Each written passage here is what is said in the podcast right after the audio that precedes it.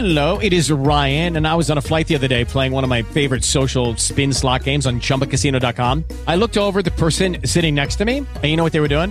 They were also playing Chumba Casino. Coincidence? I think not. Everybody's loving having fun with it. Chumba Casino is home to hundreds of casino style games that you can play for free anytime, anywhere, even at 30,000 feet. So sign up now at chumbacasino.com to claim your free welcome bonus. That's chumbacasino.com and live the Chumba life. No purchase necessary. VGW Group. Void were prohibited by law. See terms and conditions. 18 plus.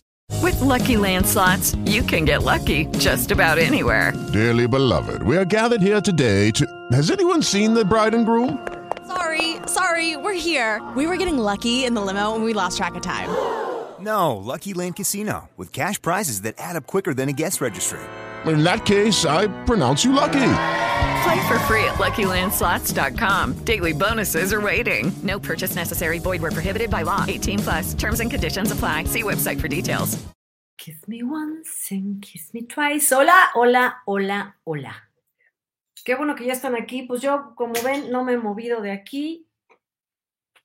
O sea que no estoy en pijama, pero acabamos de terminar la reseña de Historia en Historia. Lo que sí puedo hacer es quitarme un poco de maquillaje. Ya este, me recojo el pelo. Este me lo compré. Ay, que es una belleza de trabajo, la verdad.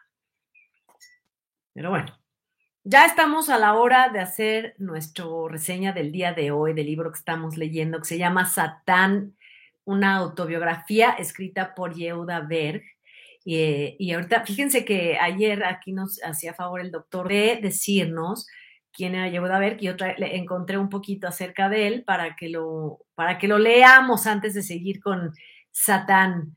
Eh, hoy vamos al capítulo 5, 6, 7 y 8. Oigan, eh, pues ahí estuvo fuerte la discusión en de historia en historia con el libro de Tenoch Huerta. Yo la verdad que no albergo ningún más sentimiento para con nadie, mucho menos para pues, una persona que está sobresaliendo y le está yendo muy bien en su vida. Al contrario, bien. Lo que creo que no está bien para nadie, no es buen ejemplo, es guardar rencores, porque eso nos hace daño a nosotros. Eso lo sabemos todos, lo sabemos todos. Eh, hay que sanarnos. Pa, creo que se los he hecho aquí en un video aquí y se los he dicho en otros lados, las acciones, las cosas, las acciones buenas o malas que realizamos, lo que es, todo es inherente a nosotros, está dentro de nosotros mismos. Entonces no somos la etiqueta que nos ponen, no somos el moreno, el gordo, el presumido, eso no lo somos, aunque nos lo digan. Este, somos mucho más que eso. Pero bueno, eh, el día de hoy vamos, miren, vamos a empezar porque les decía que estaba buscando acerca de Yehuda Berg y entonces quiero eh, decirles que, por ejemplo, ¿quién es este hombre? Y hay un, hay un reportaje en un periódico que se llama El Observador, no lo dejan muy bien parado, pero es más o menos sin tendencia, se los voy a tratar de explicar. Eh, lo, lo, llama el negocio millonario del rabino cabalista y su familia. Eh, ¿Cómo nació el famoso Centro Mundial de Cábala que fundaron en 1969 casi de la nada el rabino Philip Sarafberg y su segunda esposa Karen? Eh, bueno, según Abraham, uh, durante miles de años solo unos pocos hombres judíos mayores de 40 tuvieron el privilegio de conocer los secretos de una filosofía mística muy antigua llamada Cábala, mediante la cual se decía que era posible alcanzar, además del conocimiento, la serenidad y la paz espiritual. Karen Berg eh, anunció en 1960 que el ultra, ortodoxo, fíjese, ultra ortodoxo, han visto todas estas series de Netflix de esta ultra, ultra ortodoxia judía. Philip Berg, que le había enseñado todo acerca de la cábala y que ella decidió que era el momento de revelarlo a todas las personas. Berg nació en 1927 como Sraja Feibel Gruberger en una familia ortodoxa, pero modernizó su apellido eh, y después dejó a su primera esposa con sus ocho hijos y se fue con Karen a mediados de los 60. Eh, en fin, el, el, caso es que Karen, esta Karen, es eh, la madre de Yehuda y de Mijael, de, o sea, de este segundo matrimonio de rabino ortodoxo. y convirtamos la sabiduría de la cábala en algo relevante para la vida y la gente, lo cual pues a todas luces sucede con este libro. Eh, los hijos de su primer matrimonio judíos ortodoxos lo despreciaban, nos comentó David, que trabaja en el centro, que trabaja en el centro Cábala. Tiene muchos, tiene más de 40 en el mundo. Eh, y decían los otros hermanos, los medios hermanos, los mayores, que él se había alejado de la verdadera religión judía. Eh, en determinados círculos, Yehuda Berg y su familia no tienen tantos amigos se cuestiona la seriedad, em, y pero Berg ha dicho, no voy a ver, qué cosa tan grosera dije, el rabino eh, ha dicho que él no va a contestar eh, a nada de estos ataques. Los enemigos del rabino y su familia cuestionan sus métodos de recolectar fondos y su enriquecimiento con el negocio de la fe y la espiritualidad. Madonna, por ejemplo, ha donado millones de dólares, más de 15 sin embargo, eh, a ver, el doctor Roberto Arteaga nos dice, la cábala judía es la verdadera corriente esotérica judía y la cábala cristiana es la adaptación de la anterior con una visión que comenzó con él en el medievo con gente como Ficino y Rosenroth y otros. Bueno, pues aquí dice que em, es muy controvertido Yehuda ver, pero bueno, yo creo, insisto, y como se les he dicho aquí, pues lo que podemos hacer es leer y tomar lo que mejor sea para nosotros y no debemos, yo creo que nunca casarnos con una idea, no ponernos etiquetas, no prejuzgar, yo que eso es terrible, eso es terrible, no confundir, porque yo es lo que veo en el discurso, nos equivocamos todos, absolutamente a todos, no conozco a nadie perfecto, nos equivocamos, lo que está mal es necear sobre el error. Entonces, bueno, el, capítulo 5, y habíamos llegado, habíamos, habíamos quedado que en el capítulo 4 cerraba diciendo, tú decides qué hacer con el dolor. Y habíamos hablado de la reacción, que el eh, Satán, el que está, está, lo interesante de esta, em, a ver, Griselda Mendoza, lo interesante de este libro está escrito en primera persona, del singular. Es decir, el personaje Satán es el que habla y dice yo no soy un demonio, sencillamente soy el oponente, de acuerdo a como me han descrito en la Biblia, yo soy tu oponente y yo te voy a poner muchos obstáculos porque Dios ha dicho que solamente se disfruta, o sea, tú tenías la plenitud, vivías en la luz y todo, pero no lo apreciabas porque nunca lo habías carecido. Entonces yo soy tu oponente yo, Satanás, soy Satán, soy tu oponente y voy a hacer que te cueste trabajo, pero, pero te doy una ventaja de que sea yo quien sufra, eh, que sea yo tu doble en esta tarea de, de pasar por la vida, pero tú no lo sabes. También dice Satán, el personaje narrado en primera persona es Satán y él dice, la ventaja que tengo yo sobre ustedes es que ustedes no creen en mí y eso me hace más poderoso. Aquí hay una cosa muy importante en cuestión de escritura. No podemos confundir al autor con el narrador. El narrador no es necesariamente el autor. Puede haber, más bien hay cientos, miles de libros escritos en la historia de la literatura, escritos en primera persona, que no representan necesariamente al autor. ¿Ya me entienden? Son dos cosas totalmente diferentes. Entonces, este libro está narrado en primera persona por el personaje que dice es Satán y yo soy Satán y yo soy el ego. Y si reaccionas, yo soy ego y si eres egoísta, yo soy es ego y yo soy el ego, dice Satán y yo. Eso es lo que estamos leyendo. Lo que la autobiografía que narra Yehuda Ver, autor, narrada por Satán, personaje, narrador. ¿Ok? Así ya está más claro, ¿no? Ya está más claro claro que todo está, todas las cosas que tengan un asunto de reflexión, de pensamiento, de mueven, nos mueven, nos hacen reflexionar, ya sea para que asumamos, para que las, para que las desechemos, para que tomemos una parte, para que se acomode a nuestra vida. Todos vivimos en un contexto distinto, en un momento histórico diferente, tenemos familias diferentes. Así que bueno, eh, así es. Exactamente, Vibes Only, ese es el resumen perfecto. Satán, el personaje que está narrando este libro, es el gran maestro y gracias a sus retos podemos buscar la luz, regresar a la luz, de hecho, regresar a él. Entonces, en el, en el capítulo 5 dice Satán, en el contraataque, vencerme en mi propio juego. Satán, o sea, yo, eh, muero cuando tú despiertas y te vuelves consciente de tus acciones, efectivamente, cuando te haces responsable, que es a lo que yo siempre me refiero. En tu negatividad me das energía, cuando te estás quejando, cuando te victimizas. Eh, eh, yo como tú vivo de la luz, y, por supuesto me alimento cuando tú te pones negativo, triste, deprimido, enojada y me envías la luz hacia mí. Eh, cuando eres egoísta, cuando niegas dar amor a los demás, eh, cuando no eres capaz de ver a Dios, entonces te oscureces y la luz me va para allá, dice Satán. Hay que considerar también aquí que la depresión y estas grandes cosas no se, no se curan así nomás solitas, con un consejo, se, hay, muchas veces hay que recurrir a, a un médico, psiquiatra, especialista, y bueno, pues ellos sabrán diagnosticar y sabrán medicar si es necesario. Y dice también menú diabólico, eh, la indulgencia, la gratificación, la vanidad, la negación son mi alimento.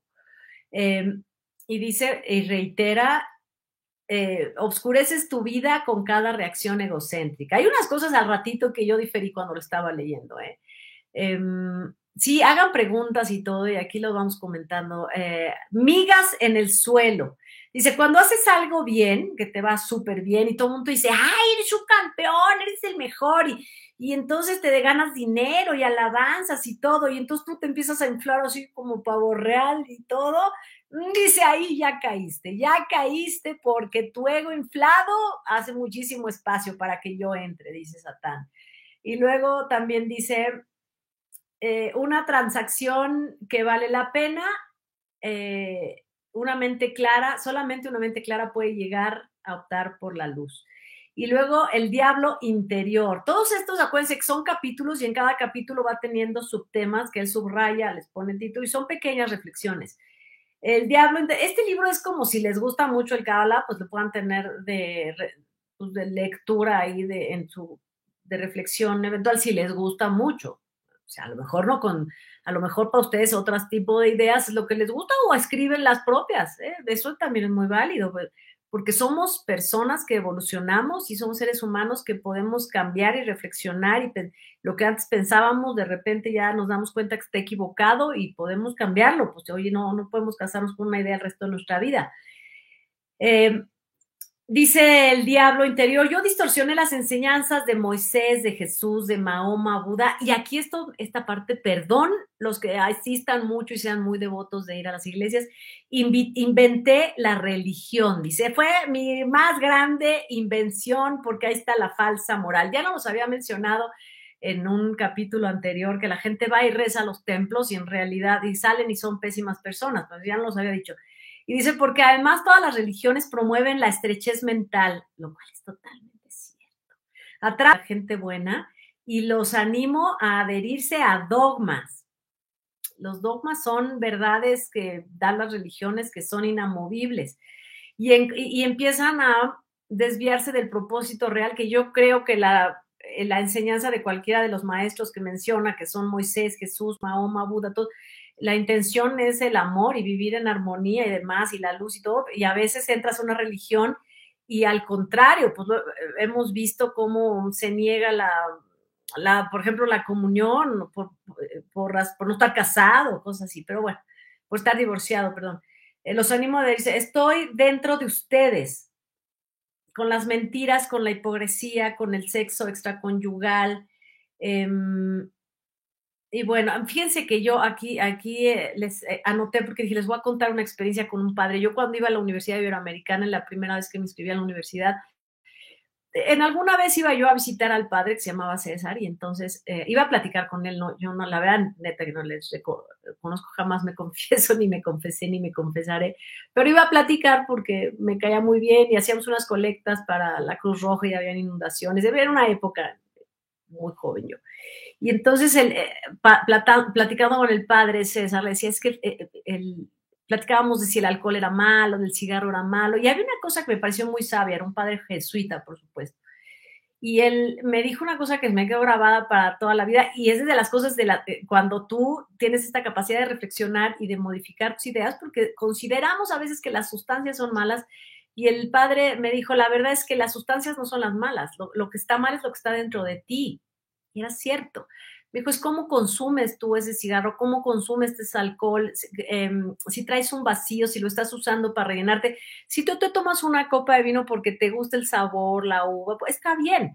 Pero si tú la tomas para poder, para perder la razón, el sentido, la demás, entonces se vuelve, no la sustancia es la que está mal, lo que está mal es algo dentro de ti que hace que, que te haga daño.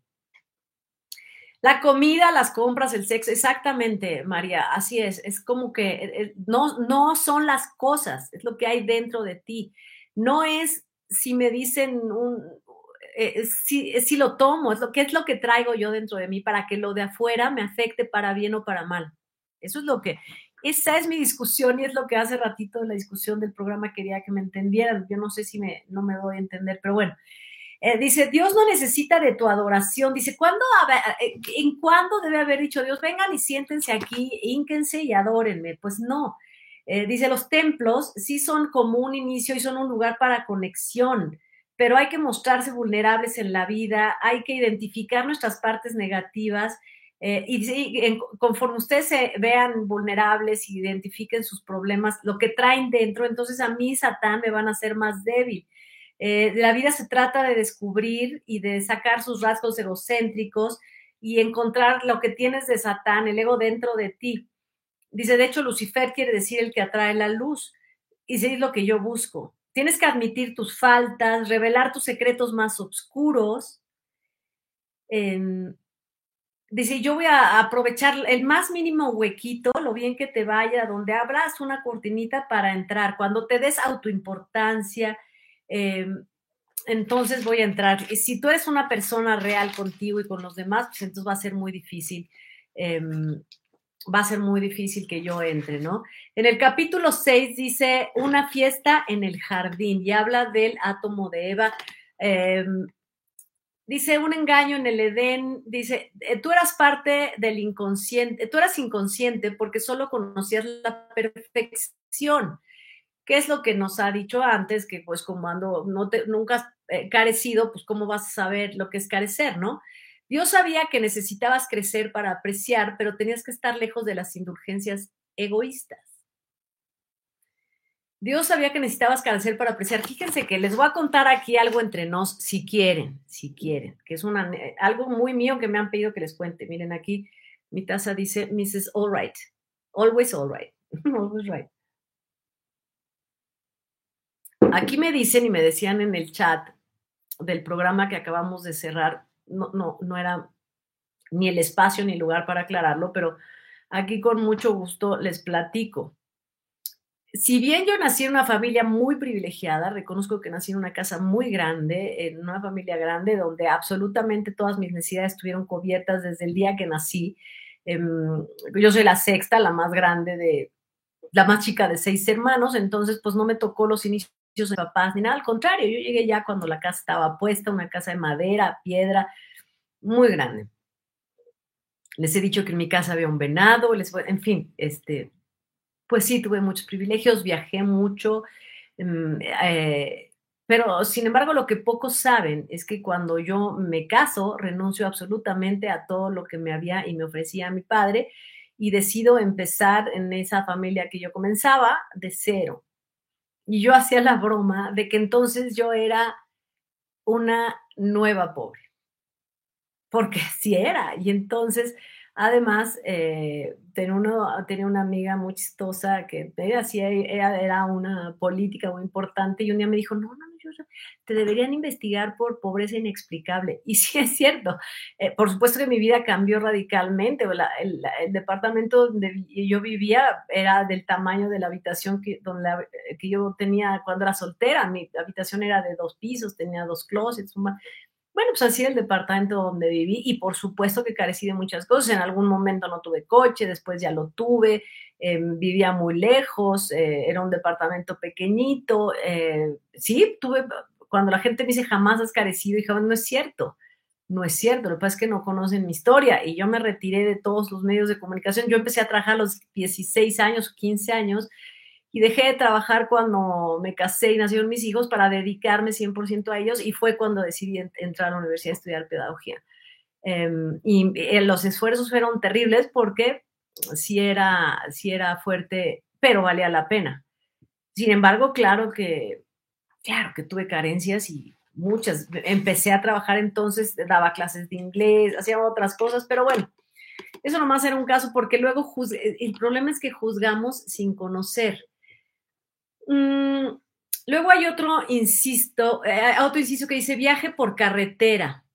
Eh, y entonces dice que de una superconciencia de la que ya nos describió, ¿no? Surgieron Adán y Eva y en el jardín de Edén, eh, del Edén, me creó, dice Satán, y fui creado para retar tu conciencia. Sucumbes ante mi persuasión. Hello, it is Ryan, and I was on a flight the other day playing one of my favorite social spin slot games on chumbacasino.com. I looked over the person sitting next to me, and you know what they were doing? They were also playing Chumba Casino. Coincidence? I think not. Everybody's loving having fun with it. Chumba Casino is home to hundreds of casino style games that you can play for free anytime, anywhere, even at 30,000 feet. So sign up now at chumbacasino.com to claim your free welcome bonus. That's chumbacasino.com and live the Chumba life. No purchase necessary. VGW. Void prohibited by law. See terms and conditions. 18 plus. Dice, cuando te hicieron ahí, cuando eh, tú no deberías satisfacer tus placeres y yo te confundí, te dije que probaras la tentación que te iba a llevar a la luz, te convencí, te convencí. Eh, si comías sin egoísmo, ibas a pasar la prueba, pero, al ah, pero cuando mordiste esa fruta, yo supone la manzana, pero en realidad es una tentación, ya estabas inmerso en un placer indescriptible. Y entonces dice, yo ahí me instalé dentro de ti y como tú te avergonzaste por haber roto la promesa que le habías hecho a Dios o a la luz, entonces yo me apoderé de ti. Me convertí en la conciencia dominante en tu cerebro eh, y, hice que tuvieras baja autoestima porque te avergonzaste eh, de ti. Y entonces la autoestima no hay nada más eficaz para destruir una autoestima, eh, una persona que una baja autoestima. Entonces te hice creer que todos tus pensamientos egoístas son tuyos y entonces te rindes. Después dice, un, insisto, eh, un inciso del nacimiento de la humanidad. Dios vio que era difícil vencerme y, dividió la superconciencia de Adán y Eva en, en incontables partículas de conciencia y éstas crearon el todo. Yo creo que ahora se refiere, eh, me desconcentran las uñas de Lupita. Es que por andar así, así, las hice ayer, perdón, collito, ya voy a al manicure, no te desconcentres, ni, ni siquiera las veas. Por andarme las mordiendo así, me las rompí. Pues es que el otro día me caí, no les he platicado, pero bueno no me caí en mi accidente, me caí hace una semana y fue terrible. Em, Dios vio que era difícil vencerme y dividió la supraconciencia de Adán y Eva en incontables partículas de conciencia y estas crearon el todo, desde el cuerpo humano hasta el instinto egoísta de supervivencia. Cuando triunfe sobre esta conciencia programada, que es donde, donde, tienes, donde eres egoísta, donde tienes bajo autoestima, entonces vas a conquistar la muerte y vas a regresar a la casa. Las segundas oportunidades. Sí, Paulina, pero no me pasó nada, ya fui a ver al doctor, pero bueno. Em, Dios me, ya me dieron mi terapia, se me hinchó, me fue pésimo, me, me dolió mucho, pero bueno, eh, Dios me reclutó, dice, para retarte y que crecieras en tus errores que vieras lo fuerte que eres y que, y que vencieras tus impedimentos mentales. Entonces describe Yehuda Verga este personaje que es Satán como el, el, retador, el oponente, y en realidad más que pensar que pudiera existir el personaje, en realidad es esta forma de retarnos a nosotros mismos, porque insiste que es algo que está dentro de nosotros. Y entonces trata de vencer a nuestros propios miedos, nuestros boicots, que es el egoísmo, el desamor, Luego dice, se te está poniendo a prueba en el capítulo 7. Eh, dice, estás equipado para superar el examen y hay dos formas. En donde está el egoísmo, está yo, estoy yo, dice Satán, y para vencer esto tienes que pensar también en las otras personas. Solo Dios sabe cuándo estás preparado para una prueba, no es que tú vayas y la busques y te va a llegar la prueba de acuerdo a lo que tú estés preparado. Dice, hay dos tipos de pruebas. Una oportunidad única que te va a dar un golpazo, una tragedia, una cosa brutal en tu vida que te va a tirar de un puñetazo. Y la otra es la quemadura lenta. Dice, esa es la que más me gusta, dice Satán, porque te voy debilitando y corrompiendo poco a poco sin que te das cuenta, sin que te des cuenta. Tú nunca como persona vas a saber de qué tamaño va a ser la prueba. Eh, Sí, ahorita ando con las uñas así, ya, ya me pusiste nerviosita, ya me pusieron nerviosa con mis uñas, pero bueno. Eh, si tienes una, a ver, aquí es, yo le puse aquí un tache porque no me gustó lo que dice, pero no me gustó lo que dice porque me parece demasiado drástico. Dice, eh, por ejemplo, pone el subtítulo La taza de café. Si tienes una relación con alguien y sales a tomar café con otra persona, me estás abriendo la puerta, dice Satán. Yo, Frank, eso es así, puse un letrero que dice no en mi cuaderno, miren, aquí dice, miren mis uñas, ¿eh? Aquí dice no, no, no, porque no creo en eso. Pues sí, no creo, porque yo tengo amigos, yo voy a tomar café con mis amigos y eso no me quiere decir que ni vaya a pecar, ni vaya a hacer cosas mal. No, y aquí sí lo dice, si vas, pues no, es como decir, si tomas una copa de vino me estás abriendo la puerta, pues no, no, no, no lo creo, pero bueno. Dice, también van a llegar a, a ver pruebas sorpresas en función del esfuerzo que te cueste resistirte a una prueba, es la ganancia de la luz. Todo empieza con la conciencia. Eso también, para mi forma de pensar, para mí, difiero mucho de ello, porque yo no creo, y es un principio muy católico también, es que tienes que sufrir para ganarla, pero ¿por qué tengo que sufrir? ¿Por qué no puedo dedicarme a un trabajo que sea el que más me gusta? Oye, te- mira, le- ofrécele a Dios que eh, te duele el brazo. No, ¿por qué? ¿Por, qué? ¿Por- por qué? O sea, ya la vida trae problemas solitas, estas pruebas que dice que van a llegar de golpe, ya las trae la vida. ¿Por qué me tengo que, por qué me tengo que preocupar más? O sea, ¿por, qué tengo yo todavía que buscarme el sufrimiento? Es lo que yo pienso. Pero bueno. Eh, dice, caerás, de todos modos vas a caer, tienes que caer algunas veces, debes negarte que te abrumen los errores también.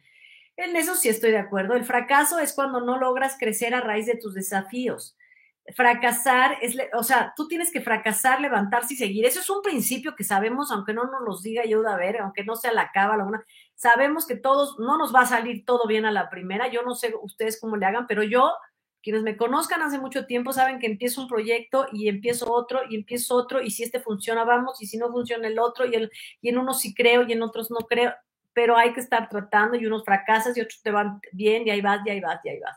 Hay que levantarse y seguir. Eh, luego también dice que si crees en el fracaso, vas a sacrificar tu, tu, felicidad. Eso es cierto. Si tú piensas que eres un fracasado, que nadie te quiere por tu color de piel, porque eres gordo, porque eres flaco, pues ya vas a ser infeliz toda la vida. Suelta el ego y me vas a soltar a mí, dice Yehuda. A ver, suelta. Deja de, eh, te dejo mantener la felicidad si renuncias a la idea de que no lo mereces. Esto yo creo que es lo más sabio que he leído así también. En este libro yo me parece, se los repito, suelta el ego y me sueltas a mí. Yo te dejo mantener la felicidad si tú renuncias a la idea de que no la mereces. Ese es, a eso me refiero cuando digo victimizarse. ¿Para qué? O sea, lo bueno y lo malo está en las personas, no está, no está por fuera, pero bueno, es así las cosas. El capítulo 8, que es el último del día de hoy, dice, medida por medida, en lo cual también creo y no siempre sucede. Creo y me gustaría que así fuera, pero no siempre es así. En la medida que juzgues vas a ser juzgado, en la medida que ames serás amado, en la medida que cuides vas a ser cuidado, en la medida que odies vas a ser odiado y en la medida que sientas envidia vas a ser envidiado, no lo creo. Porque muchas veces hay gente que nos envidia sin que nosotros envidiemos. Yo no albergo odio y hay gente que odia. El odio destruye y la envidia corroe e inflama el estómago y arde. No, no, no son sentimientos que no me gustan. A veces sí juzgamos, sí, es cierto. Ahí sí, para que veamos, entonces no juzgues.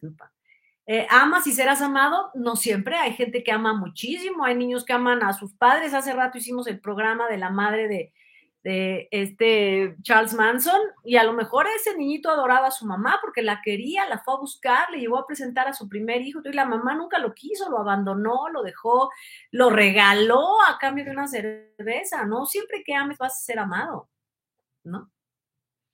Y no siempre que cuides vas a ser cuidado. Aquí dice que sí, pero ¿cuántos, ¿cuántas veces hemos visto a papás abandonados por sus hijos? cuando son mayores, cuando son ancianos, y no solo abandonados en asilos, despojados de sus casas por eh, los matrimonios de sus hijos, y de, ¿no? ojalá así fuera, ojalá esta ley que dice que es una ley universal así fuera, pero la ley espiritual del universo la energía, es energía espiritual, por cada acción hay una reacción, eso sí es cierto, eso es, absoluta, es absolutamente cierto. El sistema es perfecto y es impersonal, efectivamente. El universo no actúa de manera, vamos a molestar a Lupita para que se caiga y empújala. vamos a, que se le caiga el barniz y se le rompa esta uña. Mm, no, se me rompió y fíjense, antes no se me rompían porque no estaba haciendo nada, pero ahora que estoy haciendo cosas, pues se me rompen. Entonces, pues bueno, no, no es personal lo que suceda. El, eh, tu pensamiento negativo contribuye al sufrimiento mundial. A ver, tu pensamiento negativo hace que te vaya mal a ti, cierto, cierto. Y que el pensamiento negativo del grupo, pues también, o sea, pues estás, dice, dice que te va a pasar algo, pues un día lo estás llamando. Yo sí creo que la energía la llama, ¿no? Eh, y luego, Dice, debajo de mis espectáculos deslumbrantes de muerte y destrucción se halla la posibilidad de que el espíritu humano revele su inconmensurable luz. Y eso sabemos, y eso sucede, de, eso sucede a veces. Cada gramo de potencial, de potencial inspirado en Dios que se te concedió en la creación de tu alma se activa cuando superas una de mis inagotables pruebas. Claro, eso no, nos lo ha dicho, cuando te deshaces del ego, cuando dejas de ser egoísta, cuando ayudas a los demás, cuando cambias tus pensamientos negativos por positivos, cuando, pues por supuesto que te acercas más a la luz, pero eso es normal porque tú mismo te sientes mejor. Eh, la hija de Raf Akiva. Este es un, este es un como una especie de anécdota que nos cuenta que dice que este hombre dice que ahí les va. Este hombre le enseña a su hija a vivir así, de acuerdo a la justicia, eh, espiritualmente, y eh, de todos modos le cae una cosa como una maldición. Un adivino le dice, tu hija se va a morir el día de su boda. Llega el día de la boda y pues, pues está muy nervioso. El, rap aquí va porque dice, mi hija se va a morir. Y, en real, y la niña, bueno, la mujer cuando está en su noche de bodas, algo hace con el broche, le hace así y pasa.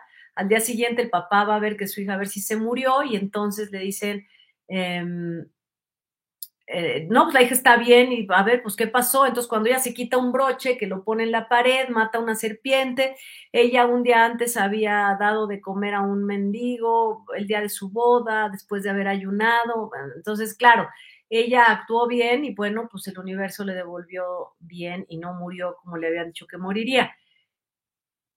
Eso está muy bonito y ojalá si fuera siempre y ojalá supiéramos que siempre va a suceder la justicia, pero a veces sabemos que no es así.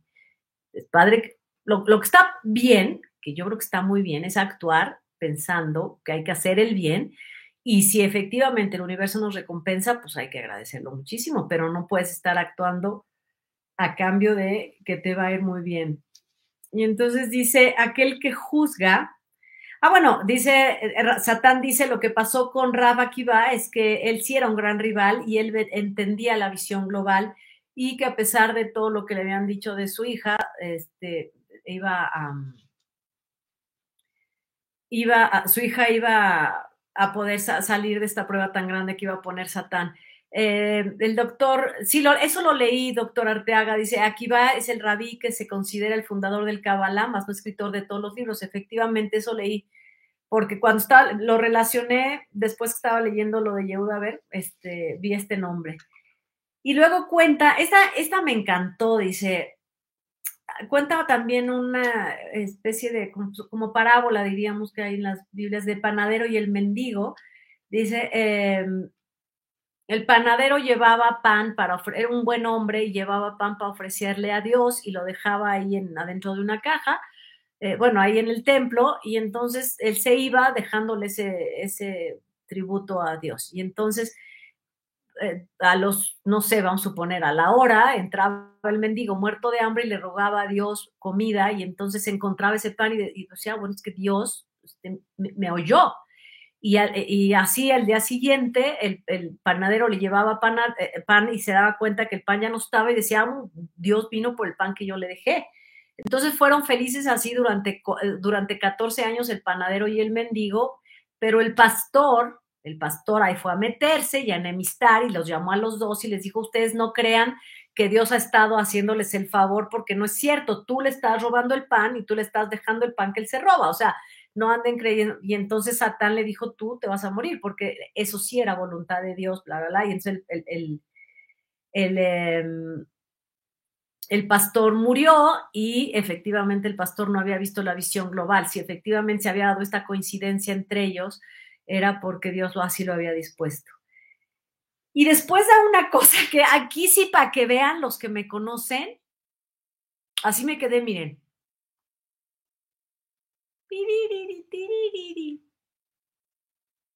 Dice,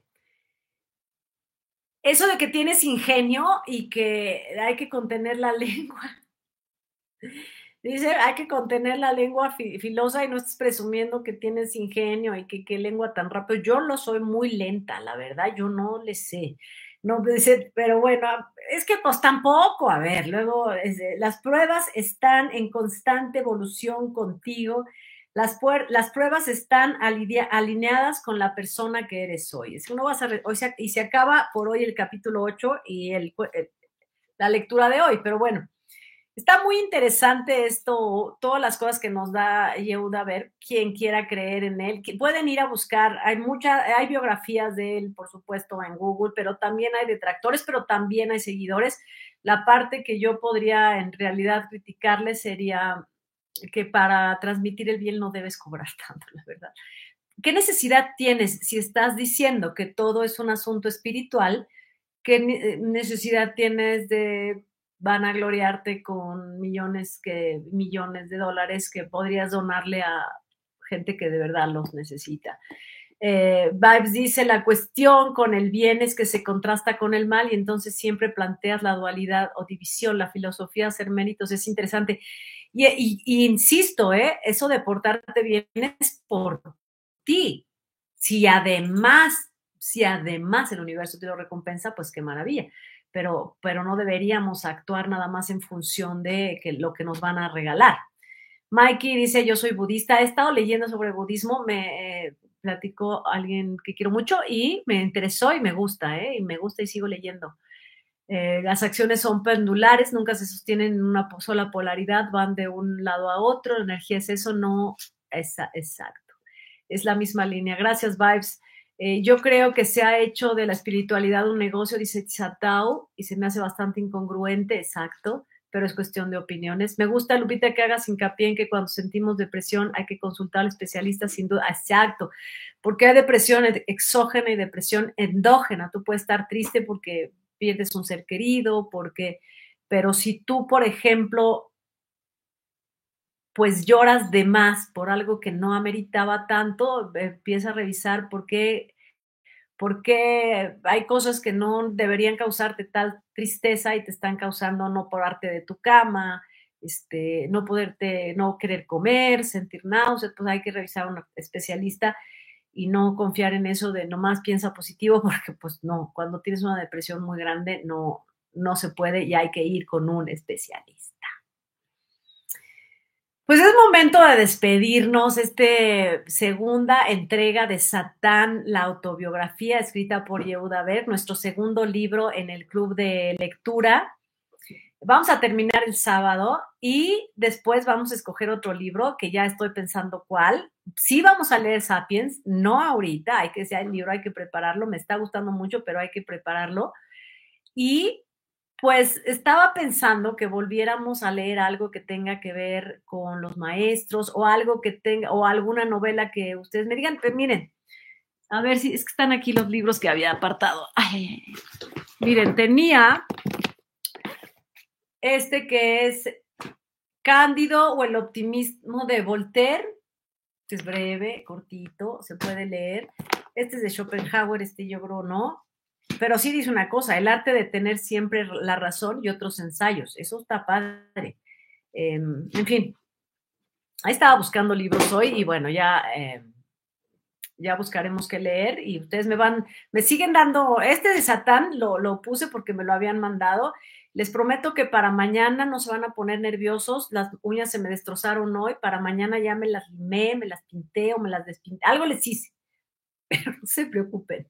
Muchísimas gracias por haber estado aquí y ahora sí me voy a poner la pijama porque ha sido un día agotador el día de hoy, pero ya fui a mi terapia y gracias a todos ustedes y nos vemos mañana. Nos vemos mañana, tenemos, mañana nos vemos en algún momento porque nos toca creo que un live para hablar de, pues yo pensaba hablar de vulnerabilidad, de aceptación, pero bueno.